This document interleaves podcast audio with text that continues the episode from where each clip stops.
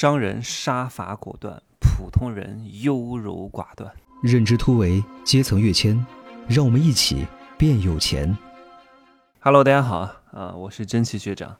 很多人都跟我讲，哎呀，你怎么就没有什么感情呢？不是我没有感情，是我更好的知道怎么样才能维系住感情。你知道每天找我的人有多少吗？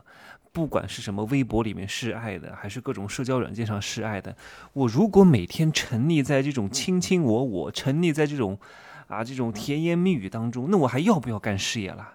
对吧？一个人的感情绝对不是靠情绪价值来满足的，情绪价值来满足，这是一个无底洞啊！只有普通人才会天天给对方提供情绪价值，因为情绪价值顶多就是在刚开始的时候啊，稍微的你侬我侬一点。各位看过太多的普通人心不狠，为什么心不狠？就是因为他们不敢做决断，他们不敢断掉这段关系，他们总觉得，哎呀，我断掉这段关系是不是不好？各位说断就要断，因为你断了是对别人好。就像别人来喜欢我，今天给我有一个人给我发信息，他说：“珍惜学长啊，我加你一下你微信。”我说：“我只加付费学员。”他说：“我喜欢你。”我说：“我不喜欢你。”我就是不喜欢你啊！哎，就一个人对你示爱了，如果你不喜欢他，就断掉他。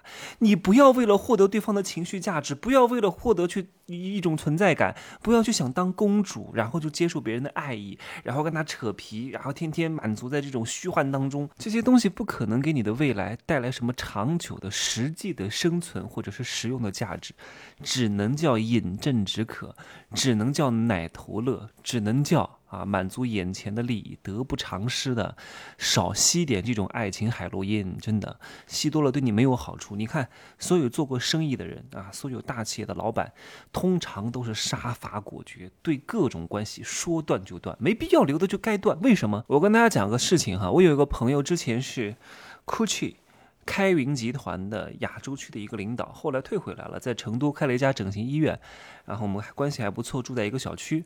啊，挺厉害的。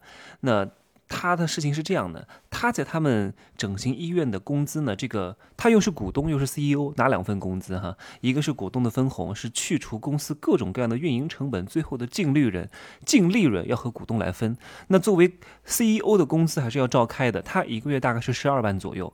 那另外一个院长呢，啊，也是他们的股东啊，是技术类的院长，拿十五万。还有一个拿的第三高的，就是他的一个跟着他很多年的心腹，一个月拿五万块钱啊。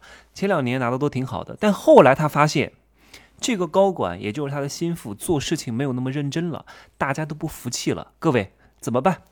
这个人跟了你这么多年啊，然后家里人关系都非常好，都彼此非常认可，在这个单位来就职，那是跟着这个老板一块儿到这个医院来工作的，嗯，当他们的一个总监，我也认识他啊，怎么办？怎么办？开还是不开？是顾着他们的私人情面留在这儿工作，继续拿五万块钱的高薪，还是不顾情面把他开掉？这个老板怎么做的哈？这个老板特地开车到他们家楼下，把他喊下来，带他去晚上十点多啊，带他去小河旁边啊，柳树林里边啊，没有干那档子事儿哈。月飞月黑风高的夜晚啊，跟他谈了谈，为什么要把他开掉哈？一定要杀伐果决，因为因为公司下面的人觉得很不爽，因为他们两个关系如果不断。会影响公司的利益。为什么普？你看，为什么商人如此的能够杀伐果决？因为很很很明白，他们两个的关系会决定，会决定整个公司的经营状况，会影响你整个公司上千个员工。哪怕他跟你十年，你照样得开掉他，你只能开掉他，没办法，你必须得开掉他。因为你们两个的关系会决定很多人的生死，决定这个公司的存亡。为什么普通人那么优柔寡断？就是因为他们两个的关系只对他们两个产生影响，对别人不产生影响。他们没事儿干，他们时间太多了，所以他们喜欢在里面内耗。不是商人重利忘义，是因为商人很清楚知道关系决定生产效率。但是他们两个只是断了另外一层关系啊，但是他们本来的情谊不会因为另外一层关系断掉而就分崩离析了。他们之所以会断掉的根本原因，就是因为利啊，利益分配不均了，你影响到我的利益了，你动了我的奶酪了，你影响到公司的大盘了。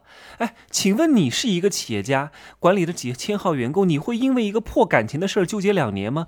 如果你真纠结两年，你的公司早就黄掉了。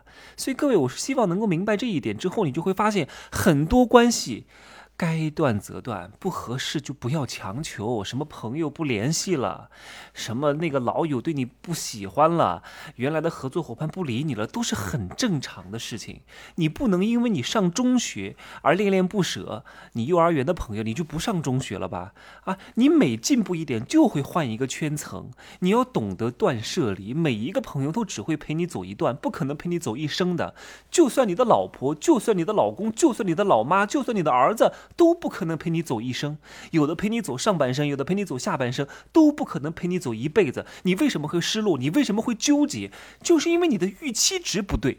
你总觉得这个人啊，跟你在一块当闺蜜，就一定是跟你长久的在一起？不会的，有些朋友就是来陪你走一段路的，就是跟你认识几个月的。你的一生当中要换很多的人，你能够看透各种各样的关系的悲欢离合，人来人往都很正常，形同陌路啊，从莫逆之交到形同陌路，这都是很常见的事情。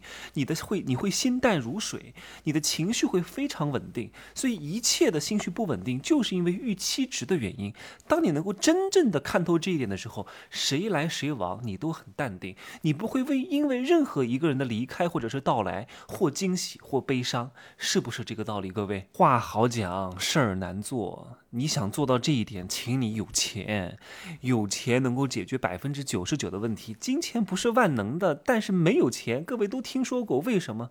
一定要有钱，因为大多数的问题都是因为没钱而引起的，大多数的争吵都是因为钱引发的各种各各样的问题带来的。你有了钱，有钱人的快乐你是想象不到的。你不要觉得有钱人很痛苦，真的，有钱人比你想象的要快乐的太多了。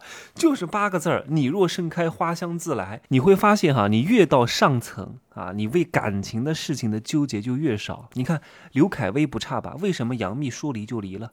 啊，都有孩子了，说离就离。